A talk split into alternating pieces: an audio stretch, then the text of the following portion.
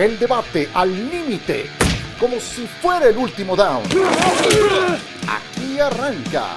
Cuarta oportunidad. Hola, ¿cómo están? Bienvenidos a Cuarta oportunidad. Debo decir que el fin de semana que viene es mi favorito de fútbol americano, cuando son los duelos divisionales, cuando sobreviven ocho y tenemos sin duda alguna grandes platillos. Hoy saludo con mucho gusto a Sergio Dip. Hola, Sergio. Hola, Ciro, caballero. Sí, par de juegos el sábado y par de juegos el domingo. Mucho que disfrutar y analizar también. Eitan, ¿cómo andas? Hola, compañeros. Muy bien. Es un muy buen fin de semana de fútbol americano. Para mí también, Ciro, como, como para ti, el mejor de toda la campaña por la calidad de equipos que tenemos. Sí, y, y después de unos wild cards, Fer, gusto en saludarte, Fernando Tirado que a mí honestamente sí me dejaron eh, con un mal sabor de boca porque eh, fueron muy desequilibrados, al menos la mitad de ellos. ¿Qué tal, Ciro y tan eh, Sergio? Malos, ¿no? Un, un, fin de semana aburrido, como que se tuvo que deshacer de la rebabita el producto de la postemporada en la NFL. Se han quedado los que merecen estar ahí, fuera del de Dallas contra San Francisco. Se fueron 5 a 1 los favoritos, cubriendo las líneas, partidos que se abrieron muy rápido. Pero en la ronda, en la ronda divisional las cosas cambian y lo vamos a platicar un poco más adelante, Ciro, porque créanlo, ¿no? Eh, le favorece y por mucho a los no favoritos, al menos en los, en los momios de apuestas, el cubrir en ronda divisional. Perfecto, hablaremos desde luego de apuestas. Eh, de hecho, yo agregaría también el partido entre Cincinnati y Raiders. Se definió en el último minuto con la intercepción que sufrió Derek Carr, pero los demás sí, no, simplemente no hubo competencia. Eh, y el único visitante capaz de ganar fue San Francisco en Arlington ante los Cowboys. Miguel Pasquel eh, esta semana entrevistó ni más ni menos que a George Kittle. Los Niners van a visitar Lambeau Field, otro juego en clima gélido, no es extraño a estas alturas de la campaña, y este gran ala cerrada eh, le entregó estos puntos de vista a Miguel Pasquel.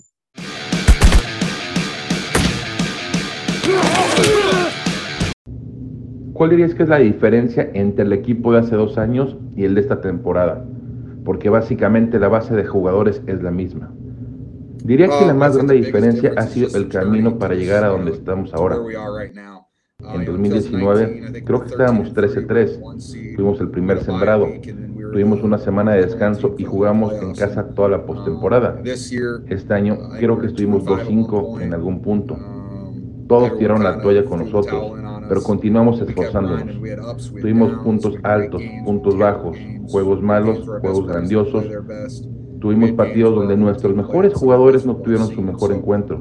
Tuvimos partidos donde jugamos de la mejor manera que hemos visto. Creo que este equipo se ha fortalecido y se ha recuperado de más fracasos y nos creamos las oportunidades para ganar los partidos al final. Y por eso estamos en playoffs. Estuvimos a un minuto de no estar en playoffs y vencimos a los Rams en tiempo extra y vencimos a los Cowboys en Dallas. Y ahora estamos en la segunda ronda.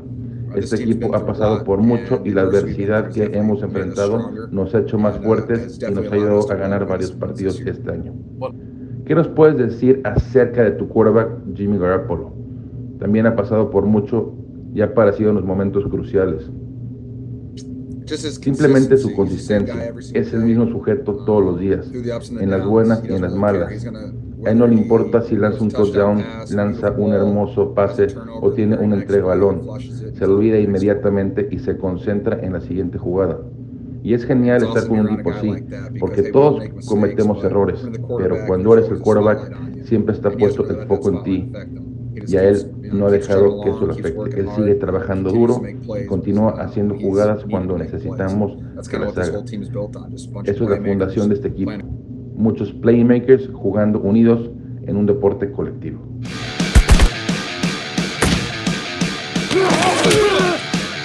Pues ahí están las palabras de George Kittle junto con Divo Samuel, junto con Kyle Juszczyk, armas muy funcionales que tiene Jimmy Garoppolo para este fin de semana. Y eso me lleva a preguntarles, y comienzo contigo, Sergio, ¿quién tiene un desafío más grande para los juegos de la conferencia nacional? ¿Tom Brady y los Buccaneers contra los Rams o Aaron Rodgers y Green Bay siendo locales ante San Francisco? Correcto. Los dos locales, Ciro, obviamente Tampa Bay y Green Bay. Para mí la respuesta es Tom Brady y los Bucks tienen un juego más complicado el domingo recibiendo a los Rams, porque, entre otras razones, ya los enfrentaron en temporada regular, si bien ese juego fue al inicio de la campaña el 26 de septiembre, pero Tampa Bay perdió en Los Ángeles 34 a 24.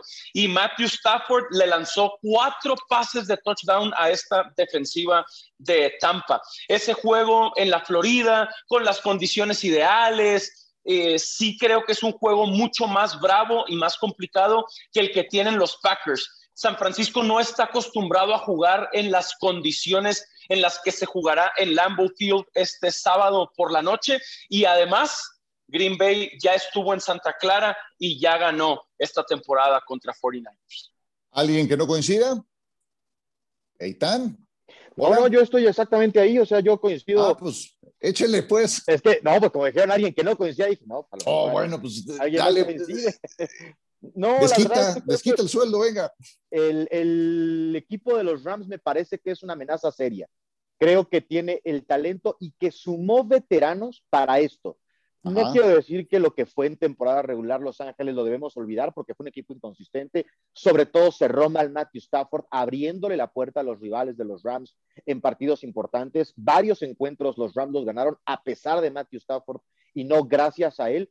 Pero creo que al final Von Miller, creo que al final Odell Beckham Jr. sí les ha ayudado. Creo que al final el propio Matthew Stafford jugó bien en Monday Night, un partido en donde se resolvió antes de que él tuviera que ganarlo creo que está más complicado para Tampa Bay también porque los Bucaneros no están particularmente sanos. Y ojo con la línea ofensiva de Tampa Bay. Eso. Tom Brady, como cualquier coreback, pero necesita una bolsa de protección que le dé tiempo para buscar a sus mejores opciones.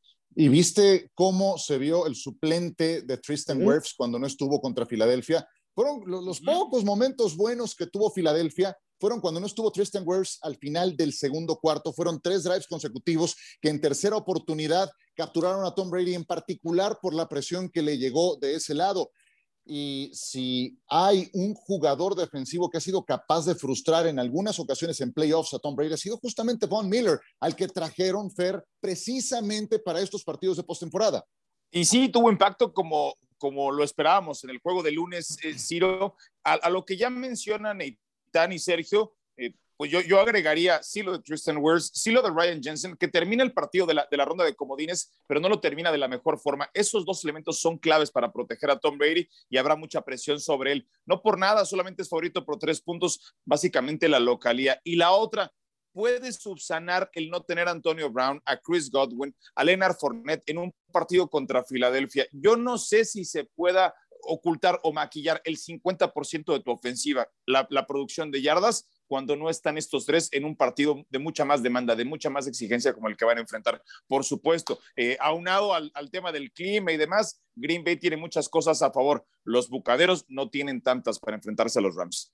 Sí, y, yo también estoy con ustedes, porque si bien hay cosas de San Francisco que le pueden hacer daño a, a los Packers, si en un momento dado el juego termina bajo la responsabilidad de los dos quarterbacks, la verdad es que sí confío mucho más en Aaron Rodgers que en Jimmy Garoppolo, que vuelve a demostrar que es el eslabón más débil del equipo de San Francisco. ¿Qué les parece si nos movemos al duelazo que tendrán los Chiefs contra los Bills? Estamos, ahí eh, viendo eh, los primeros episodios de una gran rivalidad, así como la que tuvimos Brady Manning durante mucho tiempo entre Mahomes y Josh Allen?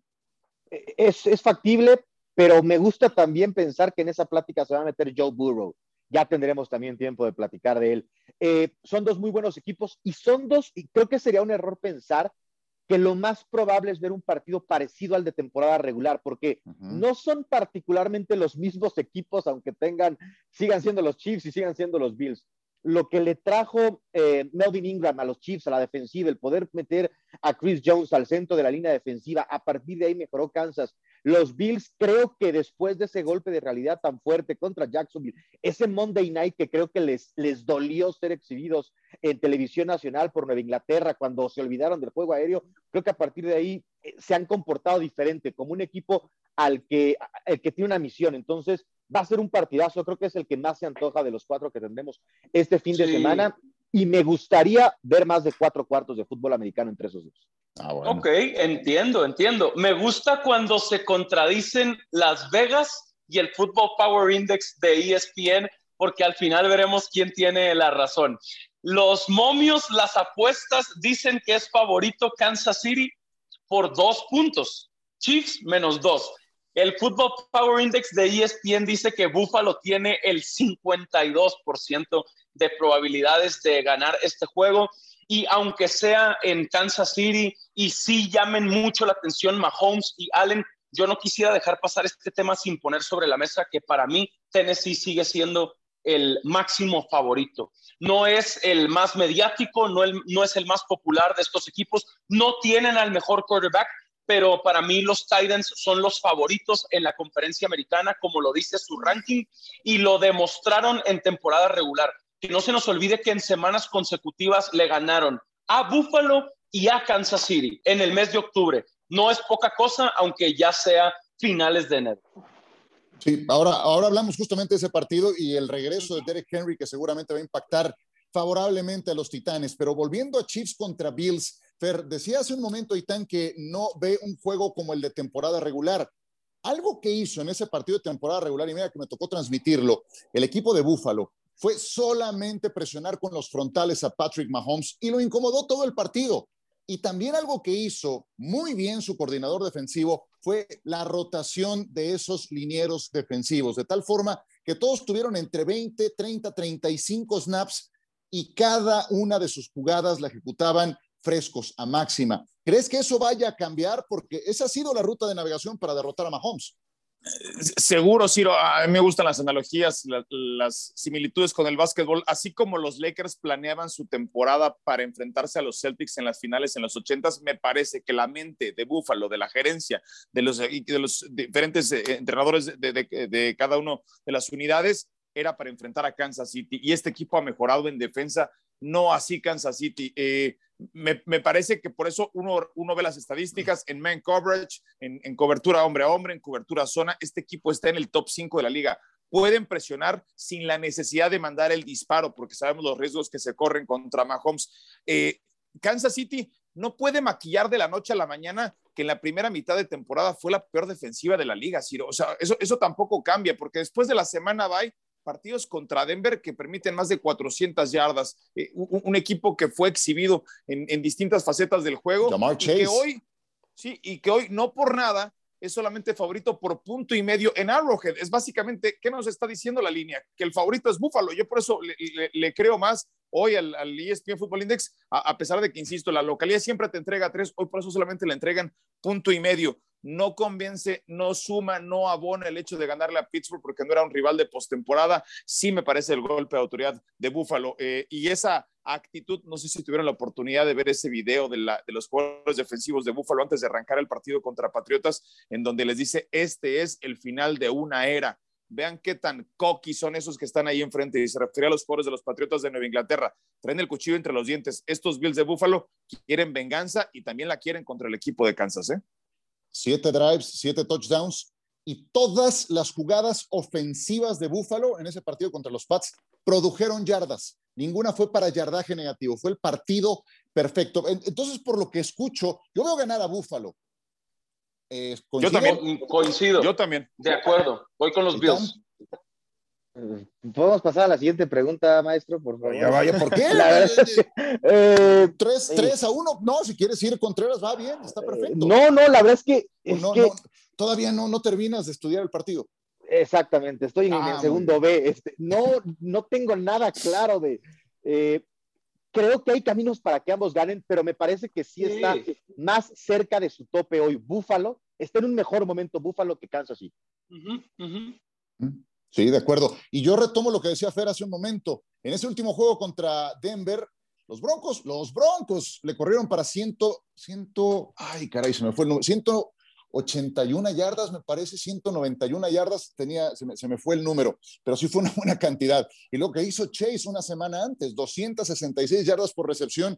Entonces, ojo que esa defensa, no porque se haya visto muy poderosa contra Pittsburgh, que sabemos lo que trae Pittsburgh al ataque, provocando puros despejes y solo dos primeros y diez en la primera mitad, pensemos que es una fortaleza. juegazo sin duda el que viene. Bueno, y antes de una pausa, ya Sergio hablabas de que Tennessee te sigue pareciendo favorito. Bueno, ¿y, ¿y, qué tanto ganan ahora con Derrick Henry de regreso? Claro, por supuesto, recuperan al que ha sido su mejor jugador en los últimos años y habla muy bien de los Titanes que hayan podido amarrar el primer lugar de la conferencia en temporada regular aún eh, sin Derrick Henry. A mí esa línea me llamó la atención y me parece engañosa. Me parecen pocos puntos esos que dice Las Vegas de Tennessee menos tres y medio ahora mismo. Me gusta mucho lo de Cincinnati, ya cumplieron, ya ganaron en playoffs y creo que los Bengals se despiden este fin de semana. No se les termina de futuro, Sergio, a los Titanes. Pues no, pero, pero es que eso, de acuerdo, con un futuro súper prometedor Cincinnati, pero debe ganar Tennessee para mí por más de cuatro puntos. Dale, Fer. Sí, yo también voy con eso. Me, me, ponía a buscar algunos números alrededor de este partido y me llamaba la atención este, Ciro. Mike Brable, con descanso de nueve días o más, que será el caso que tendrá el día de hoy, ha estado en esa condición ocho veces en su carrera. Marca de 8-0. Cuatro veces fue favorito, cuatro veces fue no favorito contra el spread, contra la línea y su récord es impoluto. Es perfecto. 8-0, ganando y cubriendo. Y además, si le agregas, eh, Eitan, que regresa Derrick Henry y Cincinnati perdió a un jugador que hizo una gran diferencia, lo trajeron en agencia libre. No nada más Trey Hendrickson, que parece que va a estar listo, es su líder para capturar al quarterback rival. Larry Ogunjobi, tackle defensivo, líder para frenar la carrera. Cuando está Henry, Tennessee promedia 1.6, 1.7 yardas por cada acarreo más que cuando no está. Y Cincinnati no tiene a su líder para frenar la carrera. Sí, lo único que, creo podría pensar que no le ayudaría tanto a Titanes es que Derrick Henry es de esos corredores que van tomando ritmo en el partido y creo que todavía eh, la ofensiva de Tennessee lo va llevando poco a poco. De cualquier manera, es bien interesante cómo la plática está enfocada en Kansas y en Buffalo para llevarse la conferencia y no le damos respeto a los Titanes.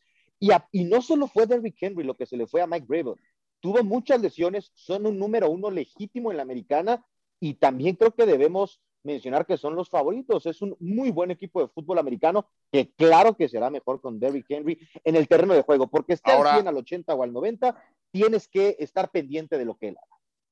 Ahora, Ciro, si, si, me permiten agregar un elemento y un argumento que hay que derribar de esta conversación, porque es un cliché y en este caso no aplica, decir que Joe Burrow es un joven mariscal de campo y le pesa en esta clase de escenarios. Por favor, que dejen de decir eso, porque ha quedado clarísimo que él no se va a arrugar, que no se va a achicar, y este equipo puede perder por otras razones, pero no por eso, no, no, no, no por la inexperiencia como el, la explicación número uno.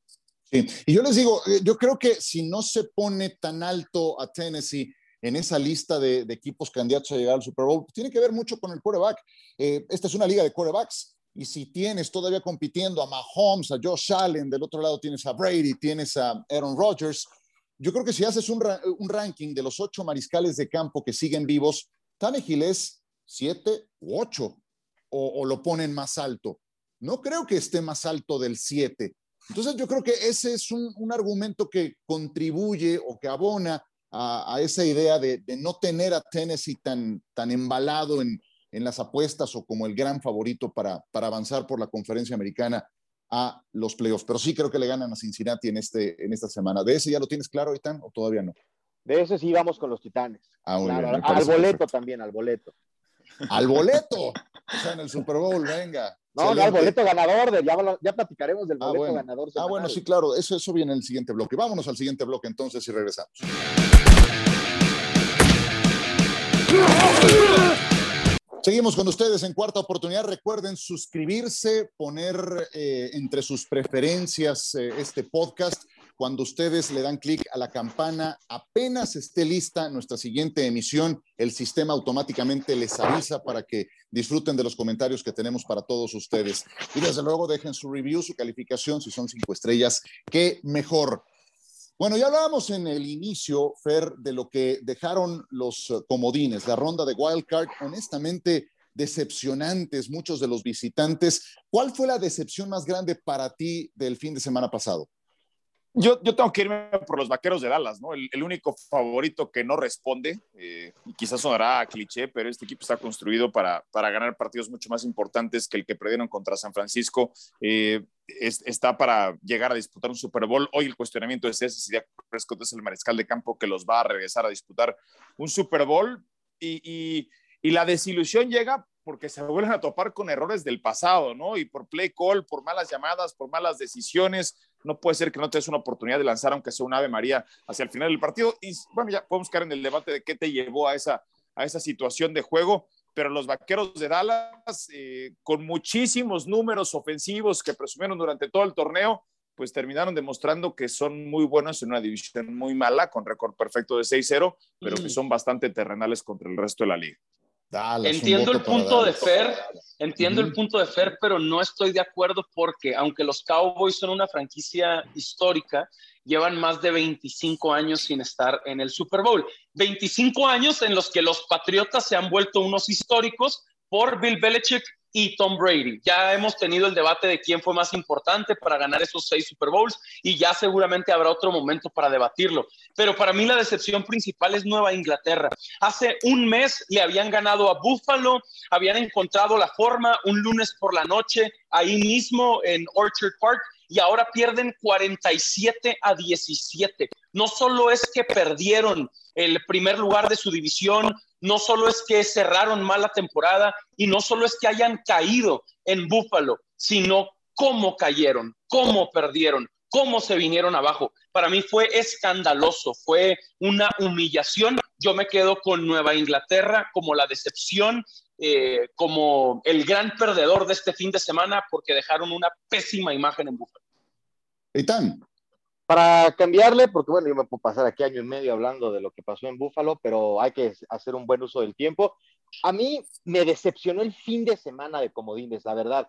En una temporada en la que tantas cosas habían pasado y en donde reafirmábamos, cualquiera le gana a cualquiera, y es que verdaderamente eh, todo puede pasar domingo a domingo en la NFL, quedó claro, al menos que la brecha del 4, de los primeros cuatro al 5, 6 y 7 es muy grande, pero verdaderamente grande. Los partidos desafortunadamente nos quedaron a deber, eh, solamente por ahí el de Vaqueros muy emocionante, el de Raiders no se abrió tanto, pero esperaba más de un fin de semana de comodines en una temporada tan impredecible como esta de la NFL.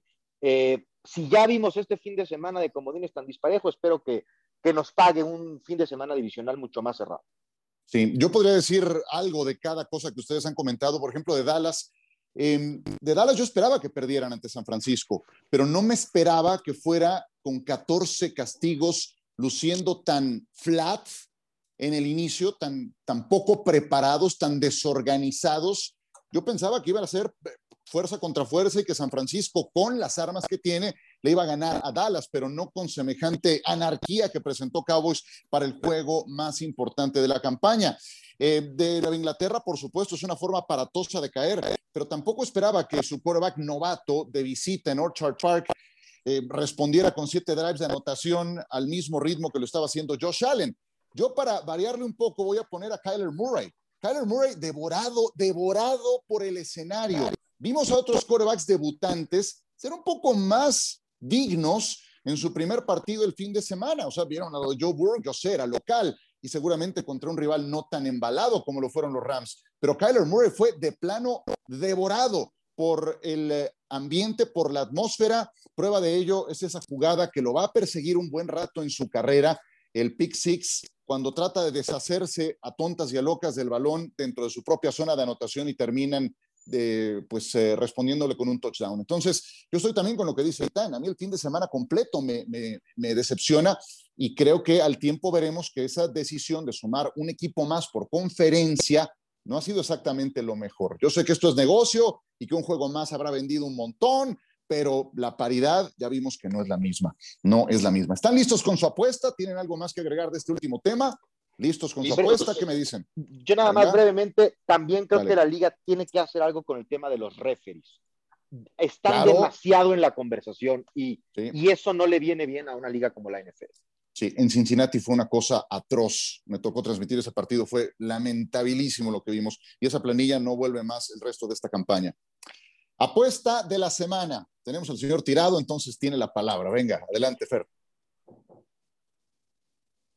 A ver, solamente para dar un poquito de contexto con lo que abría el programa, Ciro, en, ronda divisional, desde el 2003 a la fecha, los underdogs, los no favoritos, tienen marca de 41, 29 y 1. Los favoritos, luego de semana vaya esta que tanto eh, vanagloriamos, tienen marca de 28, 38, solamente cubren en el 42% de los casos.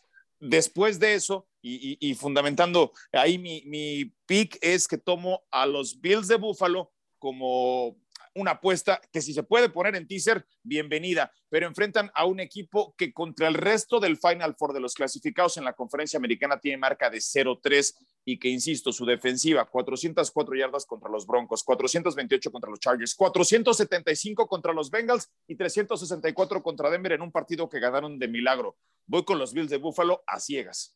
Bills más 2 o más 1.5, depende cómo, cómo lo encuentren. Eh, ¿Qué tienes, Sergio, en tu bola de cristal?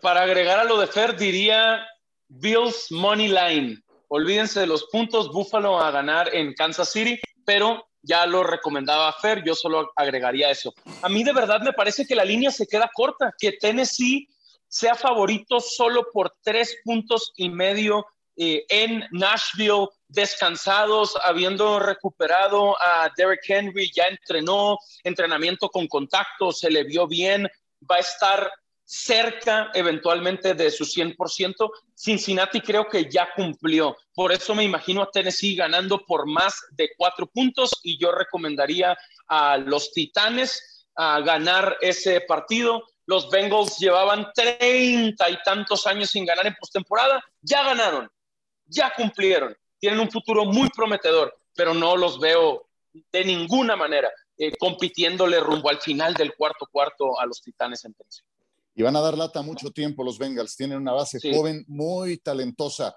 Joven talentoso es el señor Benesra. Dale. Caramba. No, hombre, ya, ya, talentoso. Eh, no sé qué es más mentira, si lo de joven o lo de talentoso, pero se agradece el comentario. Eh, pues hablábamos de, de, que le va a costar más trabajo a Tampa Bay que a Green Bay, entonces tomemos los puntos de los Rams. Les dan ahora tres es un gol de campo, hay algunas lesiones importantes para Tampa Bay, hay algunas dudas importantes para Tampa Bay, probablemente ganen el partido, pero teniendo duelo tan parejo, hay que tomar los puntos y me gusta un gol de campo que le den a los Rams como visitante eh, en esta ronda de división. Yo les quiero hacer una pregunta antes de decir eh, la, la apuesta con la que voy. ¿Saben cuál es el equipo que ha perdido más juegos de postemporada en casa en los últimos 20 años? ¿Cuál es el equipo que ha perdido más juegos de postemporada en los últimos 20 años? ¿Alguna idea que por ahí les, les surja?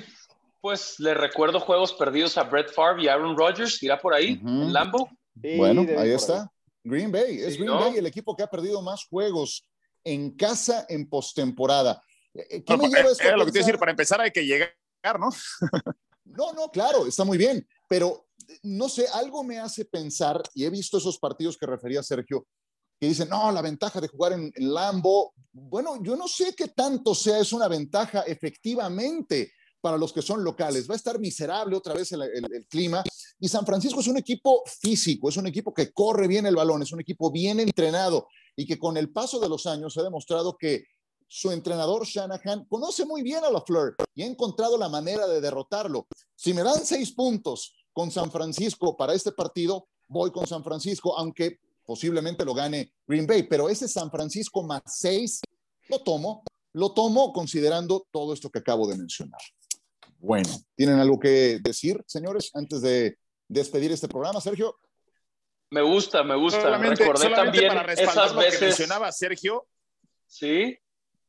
Dale. Perdón, solamente para respaldar eh, también tu caso de, Titanes, hablábamos de esos ocho partidos en la condición en la que hoy se encuentra Bravo con al menos nueve días de descanso. Eh, Sergio, han ganado en un promedio de 18 puntos esos partidos los equipos de Bravo. 18 puntos. El marcador promedio ha sido 30-10. Ha sido muy dominante cuando tiene tantos días de descanso el equipo de Bravo. Muy buena, es por ahí. Sergio. De acuerdo, no, eso, que sí recuerdo esos juegos de Brett Favre contra los Gigantes de Nueva York, muy dolorosa esa final de conferencia nacional. Y recientemente, hablando de San Francisco, Colin Kaepernick haciendo lo que quería con Green Bay ahí en Lambeau Field también en playoffs. Bueno, la última final de la conferencia nacional se jugó en Lambeau y la ganó Tampa Bay ante los Packers, pero bueno, son cosas diferentes, ¿no? Gracias, Sergio. Gracias, Eitan. Saludos, gracias. Nada más como dice John, busquen también las proposiciones individuales. Gracias, señores. Hay muy buenas apuestas por ahí con cada uno de los jugadores de los partidos. Ya te quieres ir, Fer, ya, ya, ya nos vamos, gracias. ¿Algún pensamiento final? No, no. Búfalo, campeón del Super Bowl, ya va. un, fuerte, abrazo para todos. Estamos platicando, por supuesto, de esto a detalle en nuestras redes. Venga, pues gracias a nombre de todo el equipo y recuerden suscribirse en esta cuarta oportunidad. Disfruten un gran fin de semana de NFL. Véanlo por ESPN, tenemos NFL Live previo a cada encuentro de la jornada y hasta la próxima. El debate al límite, como si fuera el último down. Gracias por escuchar. Cuarta oportunidad.